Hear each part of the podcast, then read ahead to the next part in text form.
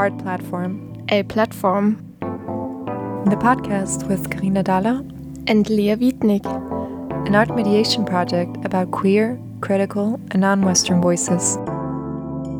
We're interested in the possibilities that collective art conveys. So we set out to search for answers to questions like Can socio political interdependencies and cultural othering lead to recurring stereotypes in the arts? How strong is the media participation of queer, migrant, and post migrant people? Who gets a say in our cultural landscape and which voices get heard? In this podcast, we learn about experiences and firsthand knowledge and explore concepts such as identity, diaspora, migration, intersectionality, and visibility. This podcast accompanies the exhibition Queer Femme Magazines Queer and Feminist Publishing in Art and Culture at Rupertinum Museum der Moderne Salzburg.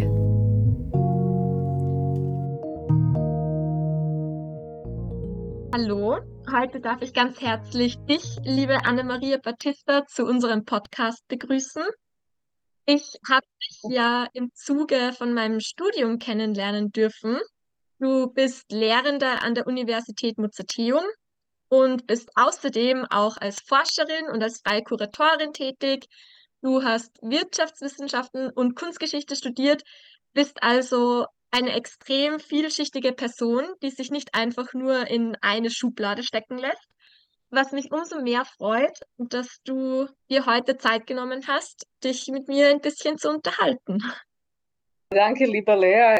Herzlichen Dank für die Einladung und ich freue mich auf das Gespräch. Super, ja, dann starten wir gleich. Ich habe dich hier heute eingeladen, weil ich mit dir über einen Sammelband reden möchte, an dem du unter anderem mitarbeitest, zusammen mit zwei weiteren HistorikerInnen. Und dieser Sammelband, der soll ja diesen Oktober oder im Laufe vom Herbst, Winter erscheinen. Und der Titel dieses Sammelbandes ist Coercion and Wage Labor. Auf Deutsch heißt es Zwangs- und Lohnarbeit. Und jetzt würde ich dich gerne bitten, kurz zu erklären, um was es dir bzw. euch in diesem Buch geht oder in diesem Sammelband. Äh, sehr gerne. Also es ist ähm, ein Sammelband, das im Zuge eines Forschungsprojektes entstanden ist. Das ist eine Cost-Action ein Projekt, das vor allem darauf abzielt, dass die Forscherinnen sich austauschen. Es ist so eher so ein Forschungsprojekt, um sozusagen Netzwerke zu bilden. Mhm. Und mich hat die Juliane Schiel eingeladen, da mitzuwirken. Vor allem sind in diesem Forschungsprojekt Historikerinnen und Historiker anzutreffen, aber es gibt auch Ökonominnen, es gibt mich, Anthropologinnen, Soziologinnen, aber es ist schon sozusagen ein auch Netzwerk der Historikerinnen. Sie sind sehr stark daran interessiert, die Frage der sozusagen Arbeitsbeziehungen zu untersuchen aus unterschiedlichen historischen Standpunkten und hier vor allem auch diese Idee, dass ab der Industrialisierung die Arbeit, äh, Arbeitsverhältnisse frei von Zwängen wären, ab dem Zeitpunkt, wo man Verträge unterschreibt und als Arbeiter für irgendwie ein Unternehmen arbeitet oder als Angestellter, also das stellen sie in Frage. Und mit noch zwei Kolleginnen, mit der Viola Müller und Corinna Peresch, habe ich einen sozusagen interdisziplinären Versuch unternommen. Und mhm. der war es, dass man wissenschaftliche Texte, die sich mit dieser, mit der Frage eigentlich der bezahlten Arbeit und den Zwängen auseinandersetzt, dass wir sie in einen Dialog mit Künstlerinnen und Künstlern bringen, die Illustrationen machen. Und was es mir sehr wichtig war, war es, dass Künstlerinnen und Künstler nicht nur Sachen direkt illustrieren, sondern dass es hier eigentlich zu einer weiteren, also das habe ich auch so an Sie kommuniziert, es geht um eine Interpretation der wissenschaftlichen Texte da habe ich über diese Frage der Translation Loop, also diesen methodologischen Ansatz irgendwie hier auch angedacht. weil die Realitäten werden in Dokumente oder visuelles Material irgendwie, dort werden sie festgehalten und dokumentiert, dann ist es, manches davon wird in Archiven aufbewahrt und dann sind die Wissenschaftlerinnen und Wissenschaftler und auch Künstlerinnen und Künstler diejenigen, die sich mit diesen Archiven auseinandersetzen und sie produzieren ihre Reflexionen in Form von Text oder in Form von Bild oder in Form von Klang. Und dort finden bestimmte Auseinandersetzungen statt. Und jetzt dachte ich, es muss nicht immer sozusagen zum Archiv zurück, zu dem, was man als das originale Material versteht, zurück, sondern mhm. es kann auch ganz klar gesagt werden, dass man eine Interpretation als die Quelle nimmt und sie versucht in ein anderes Medium überzuführen. Und was hier bei diesen illustrativen Arbeiten ganz, ganz wichtig und spannend war, ist, ist natürlich, dass man wieder vom Text und von der Zahl zurück zum Körper und zu dem Raum kommt. Und somit auch im Grunde diese Abstraktion, die oft geschieht in Form von Zahlen oder in Form von Begriffen, wieder irgendwie dekonstruiert und einen räumlichen und körperlichen Bezug schafft zu einer bestimmten Arbeitssituation. Also wir haben Wissenschaftlerinnen eingeladen, sich mit diesem Thema der bezahlten Arbeit und der Zwänge auseinanderzusetzen. Und aus diesen Texten haben Corinna Peresch und ich Scripts gemacht. Also wir haben sie bis zu einem gewissen Grad zusammengefasst und haben den irgendwie für die Künstlerinnen nochmal vorbereitet. Und ich habe das an sie kommuniziert und mit ihnen auch in weiteren Schritten besprochen, diskutiert irgendwie, worum es da ganz genau geht und was ist da spannend, worauf soll man sich konzentrieren etc. Und dann haben sie schon auch daran gearbeitet, also weil sie dann tatsächlich nochmal sozusagen selber recherchiert haben, weiteres Material gesucht haben, viel ausprobiert haben. Also Daria Kuzmic hat sehr mhm. viel mit der Farbigkeit gearbeitet und da sehr, sehr lange an dem ist sie dran gesessen. Und an der Frage, wie stellt man Zwang eigentlich dar in einer bestimmten Situation? Es sind drei, also Tim Robinson, Daria Kuzmic und Monika Lang sind Kolleginnen, die illustriert haben. Sie arbeiten selber auch mit drei unterschiedlichen Stilen, während Tim Robinson vor allem sich sozusagen mit dem Mittel der Collage hat er gearbeitet. Daria hat Aquarellzeichnungen gemacht und Monika Lang hat Grafiknovelle gemacht. Und wir sind da in verschiedenen Jahrhunderten, vom 12. Jahrhundert bis heute, also bis zum 20. Und es werden unterschiedliche sozusagen Formen der Zwangsbeziehungen ausgearbeitet. Wir haben so drei Sektionen sozusagen. In der ersten geht es darum, wie der Staat zu bestimmten Zeiten versucht, sozusagen Arbeiterinnen und Arbeiter zu rekruieren und welche Formen von Zwängen da herrschen, wenn die Arbeiterinnen und Arbeiter nicht freiwillig irgendwie sich für einen bestimmten Job entscheiden, aber sie müssen mhm. das machen. Akin Sefer hat geschrieben über das 19. Jahrhundert und den ottomanischen Staat, der selber unternehmerisch tätig werden möchte. Er hat nicht mehr die Möglichkeit, weil die Steuerabgaben eingeführt sind. Die Steuerabgaben, das bedeutete, dass die Menschen eigentlich, wenn sie Steuern zahlen, müssen sie nicht mehr zum Beispiel körperlich für den Staat arbeiten oder eine andere Art von Arbeiten für den Staat verrichten, weil sie jetzt im Grunde Steuern zahlen. Und der Staat hat trotzdem aber sozusagen Ansprüche erhoben gegenüber den Gemeinden, dass sie bestimmte Anzahl von Arbeiterinnen zur Verfügung stellen muss, weil sie für ihr sozusagen Unternehmen brauchen.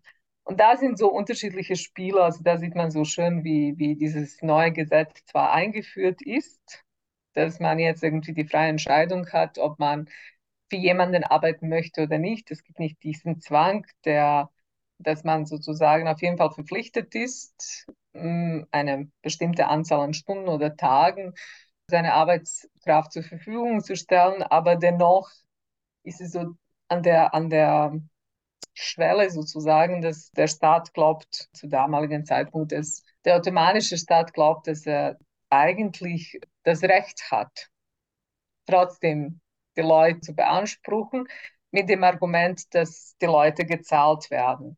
Warum sich die Leute trotzdem darüber nicht gefreut haben, war der Punkt, dass die, das, was der Staat gezahlt hat, weniger war als das, was die Privatunternehmen gezahlt haben.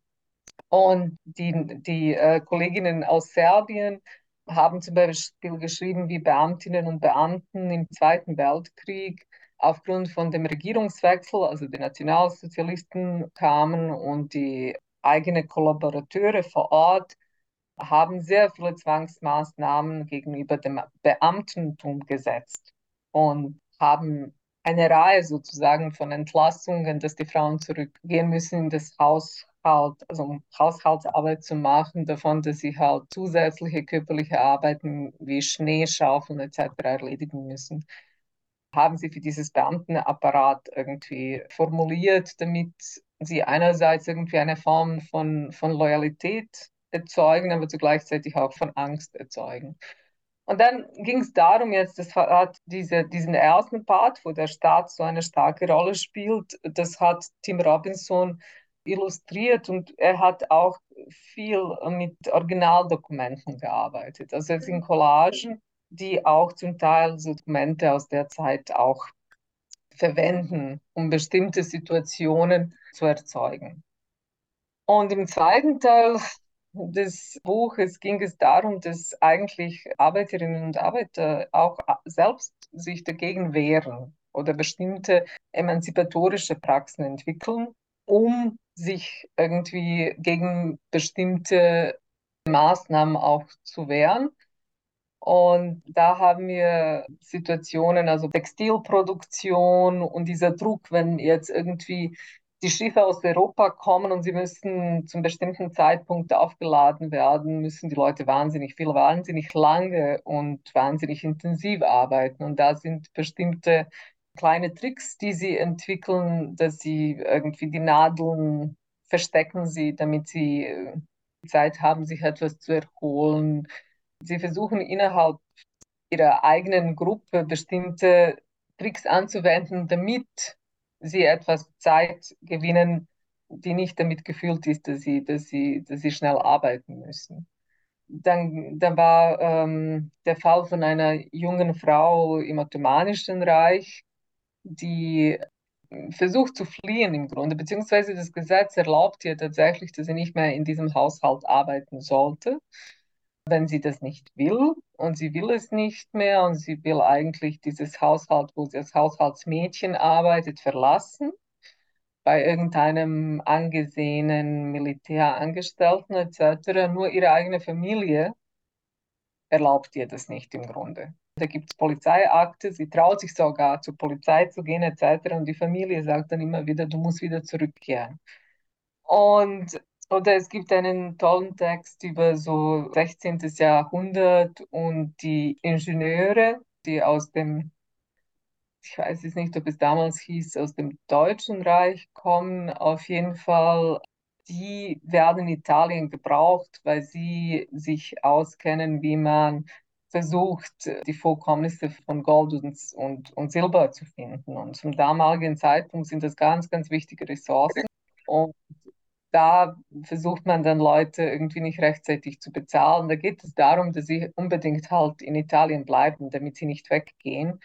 Überlegt mhm. man sich verschiedene Maßnahmen irgendwie der, der Nichtbezahlung etc. irgendwie, damit man sie dort behält. Also diese Collagen hat die Daria Kuzmic entwickelt. Sie hat, wie gesagt, mit Aquarelltechniken gearbeitet und hat irgendwie zu jedem wissenschaftlichen Text eigentlich eine Arbeit gemacht. Und im dritten Teil haben wir mit der Frage, womit man natürlich auch Zwang erzeugen kann innerhalb der Arbeitsbeziehungen, also die Frage der Verschuldung.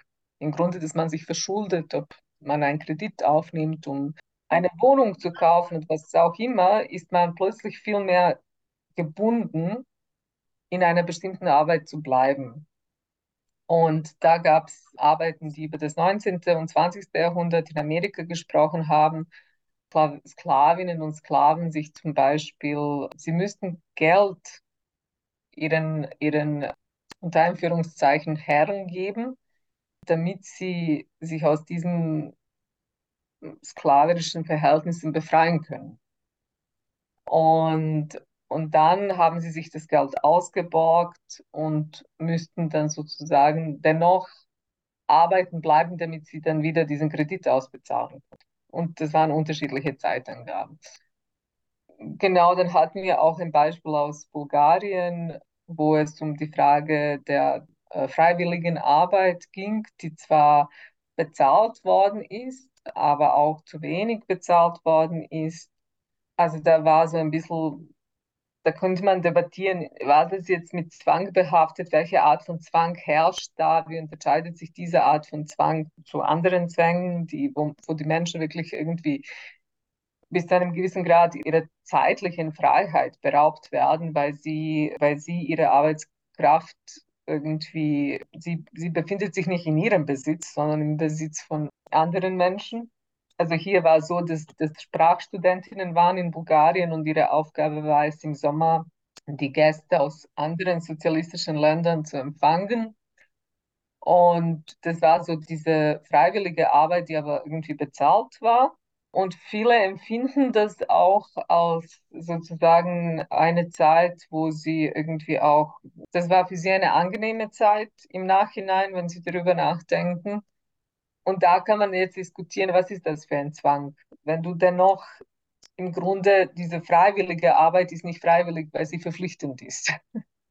weil der Staat sagt, du bist verpflichtet, also sie zu machen. Also du schuldest das dieser Gesellschaft, dass du das machen sollst. Genau, und das hat die Monika Lang illustriert und sie hat so mit wirklich mit Mitteln der, der Graphic Novel gearbeitet, also wirklich so sehr, sehr narrativ die Geschichte erzählt, mit vielen Figuren und vielen kleinen Szenen, die sie nebeneinander gereiht hat. Genau. Das habe ich viel erzählt. Ja, Wahnsinn. Also ich bin eh total froh, du bist gerade extrem in die Tiefe gegangen. Und die nächste Frage, die ich eigentlich stellen wollte, die hat sich jetzt eh in deinen Erzählungen eigentlich schon erübrigt. Aber ich wollte dich eigentlich fragen, ob ihr auch irgendeinen geografischen Schwerpunkt in euren Forschungen quasi eigentlich gesetzt habt.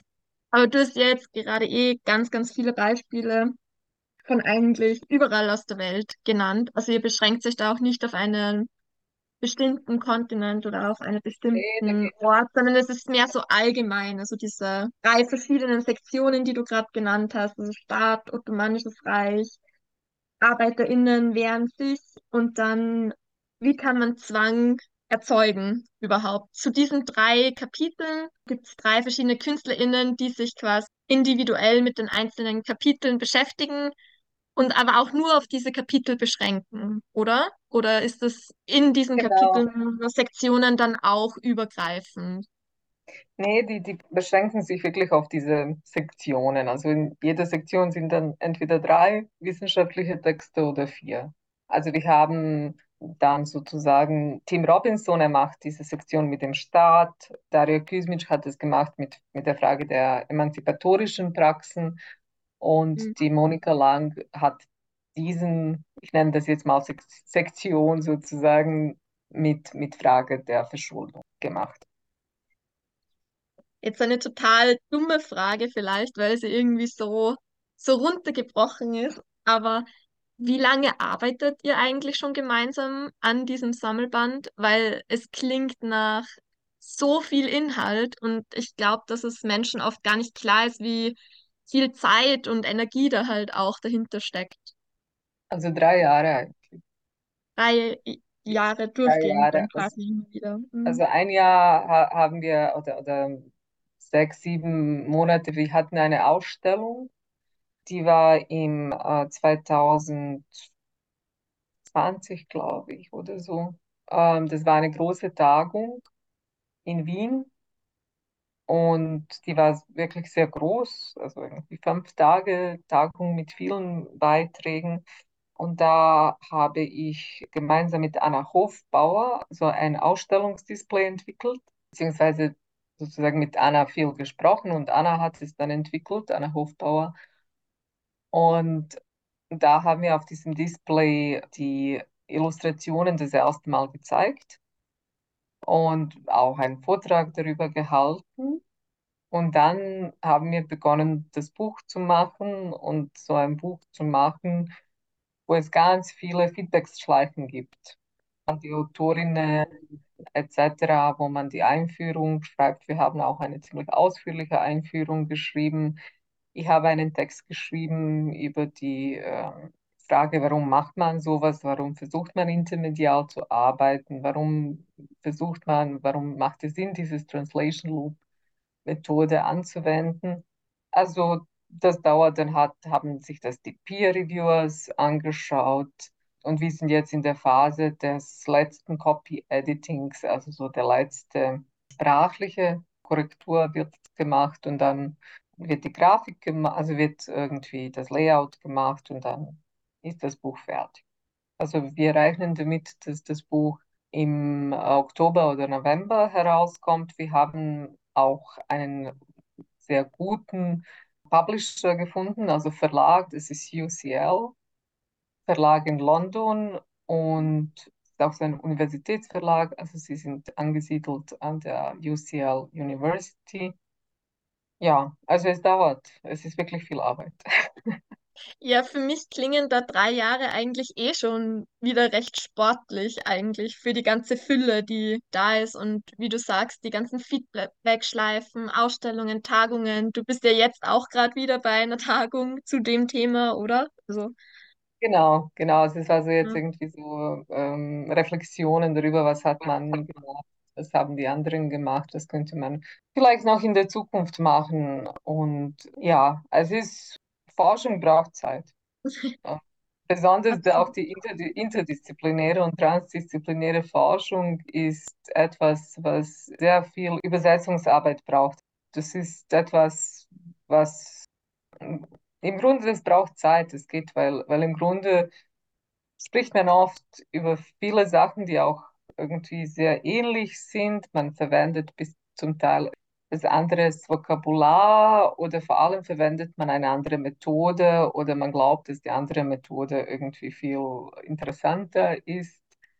Und man braucht auch viel Zeit, um im Grunde das, was jetzt jemand aus deiner Disziplin, für ihn wäre es selbstverständlich irgendetwas, dass, dass man das auch dem anderen nahe bringt, dass, dass man auch irgendwie für den anderen diese, diese andere Darstellungsmethoden auch öffnet und aber auch damit quasi die andere Disziplin überhaupt Möglichkeit hat, sich darauf einzulassen, muss sie das erstmal auch irgendwie begreifen und kennenlernen.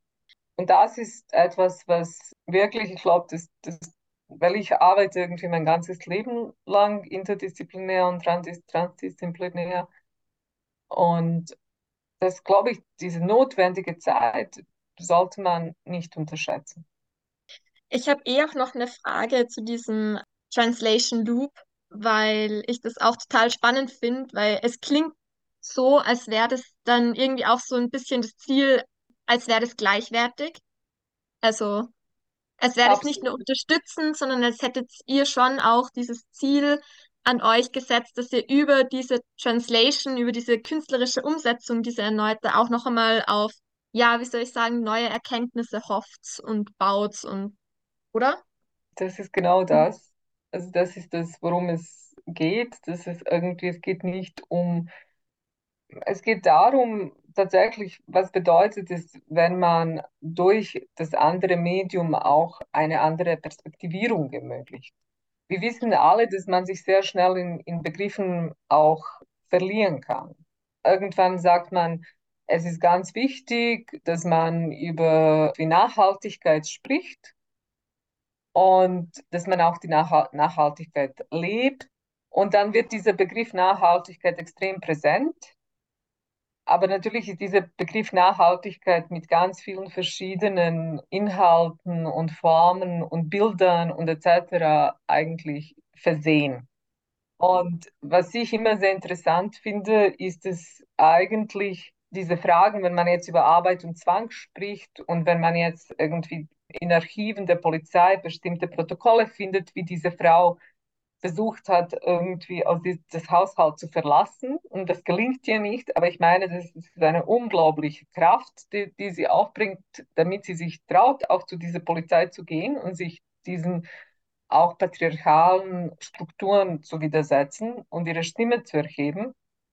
Und wenn man diese Frau dann plötzlich so, so sieht, also die Daria Kuzmic zeichnet die Person und ihr Kleid ist so eingespannt im Türspalt und dadurch signalisiert sie, dass die Person versucht zu gehen, mit sehr viel Kraft versucht sie, sich eigentlich von dem Ort zu entfernen.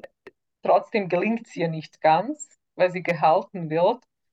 Und im Hintergrund laufen ein paar Männer, denen diese Freiheit bis zu einem gewissen Grad mehr gegeben ist, die, solche Art Entscheidungen zu treffen, dann ist diese Wahrnehmung von dieser Situation und von diesen Atmosphären und nochmal sozusagen eine erweiterte, als wenn ich nur Fakten lese, dass eine Frau an dem und dem Tag im Polizeipräsidium irgendwie sich gemeldet hat. Natürlich entstehen dabei auch Bilder im Kopf beim Lesen. Das ist so, sonst könnte man das, glaube ich, irgendwie auch nicht begreifen. Aber durch diese, diese Arbeit von der Daria, wo sie auf bestimmte Beziehungen oder bestimmte Beziehungen durch ihre kompositorischen Lösungen, durch ihre Wahl der Motive, durch irgendwie ihre bildliche Darstellung, dadurch gibt es nochmal so ein anderes Layer da. Einen, mhm. Es ist eine situative Geschichte, die in einem bestimmten Setting verortet wird. Und wir wissen auch, dass zu einem gewissen Grad ist sowohl der Text natürlich nicht fiktiv, aber das ist eine Frage, wie man diese Quellen, die man gefunden hat, interpretiert. Ihr beschreibt das ja eh auch ganz schön, oder? Dass jedes Medium irgendwie auch so seine eigenen Zwänge hat. Und ich glaube, das ist eh ganz gut rübergekommen, wie du, wie du schon gesagt hast, mit einem reinen Fließtext behält man auch Informationen, aber es ist nochmal was ganz anderes, wie wenn dann auch zum Beispiel ein Bild mit dabei ist und alles hat so sein Für und sein Wider und die Kombination ist dann Genau. hoffentlich nochmal mehr, ja. Und, und uns war es so, wie du, wie du das auch wirklich aus meiner Sicht sehr, sehr gut auch festgestellt hast. Es war, wie soll ich sagen, Interpretationen sind, die im Dialog stehen dass das Interpretationen sind, die, ähm, also zuerst entsteht der Text, dann die Illustration und dann sehen aber die, die Wissenschaftlerinnen die Illustration und manche beziehen sich danach auch wieder, wo sie den Text überarbeiten, im Text darauf. Also es entsteht wirklich so ein, ein Gespräch zwischen denen. Das war nämlich noch meine Frage, die ich eigentlich stellen wollte, ob das nur quasi so eine Einmalübersetzung ist oder ob man sich dann zum Beispiel auch wieder auf die künstlerischen Übersetzungen rückbezieht. So, das hätte mich noch interessiert. Ja, das ist auch geschehen. Irgendwie jetzt nicht bei allen, also bei allen Beiträgen haben sie es gesehen und sich damit auseinandergesetzt. Es ist nicht bei allen auch sozusagen jetzt ganz offensichtlich im Text genannt worden, aber bei einigen. Und dann gibt es noch diesen Moment dessen, dass trotzdem diese beiden Interpretationen, also beide haben eine gewisse auch Autonomie. Also mhm. beide wollen nicht unbedingt sich direkt nur illustrieren, sondern es ist ganz klar, indem man den anderen interpretiert mit eigenem Medium, muss man sozusagen auch ein, andere Entscheidungen treffen. Und andere, also zum Beispiel, in, wenn du etwas auf 30 Seiten schreibst, ist, hast einen ganz anderen Raum, um ein Argument zu entwickeln, als wenn du etwas in einem Bild festhalten kannst. Dann musst du ein, vieles ja. reduzieren und trotzdem irgendwie über bestimmte sozusagen bildliche Elemente mehrere Bedeutungen dann gleichzeitig auch vermitteln oder mehrere Informationen vermitteln. Genau. Das ist jetzt eh eigentlich voll das schöne Schlusswort. Also danke, dass du jetzt gerade so viel erzählt hast. Das war wirklich extrem spannend und ich bin gespannt auf den Band, wenn er dann wirklich rauskommt, weil du es jetzt gerade wirklich sehr, sehr schmackhaft machst und auch versucht so auch mit den Worten auditiv irgendwie so ein Bild zu beschreiben, was ja noch gar nicht wirklich da ist. Deswegen, der Herbst kommt eh schnell oder der Winter und danke dir noch einmal, dass du dir die Zeit genommen hast und das so ausführlich beschrieben hast. Ja, Viel sehr gerne. Gerne, Lea. Schöne Grüße. ciao. Ja, bis bald. Ciao. Bis bald. Ciao, ciao. This episode was produced and edited by Karina Dahler and Lea Wiednig in collaboration with Radiofabrik Verein Freier Rundfunk Salzburg, the Inter-University Organization Wissenschaft und Kunst, Paris Notron University Salzburg and University Mozarteum. The wonderful music in our podcast is created by Thomas Grossmann. Special thanks to the visionary curators Jürgen Tabor and Stephanie Grünangerl, radio genius Carla Stenitzer, and to our professors and mentors Elke Zubel and Laila Huber.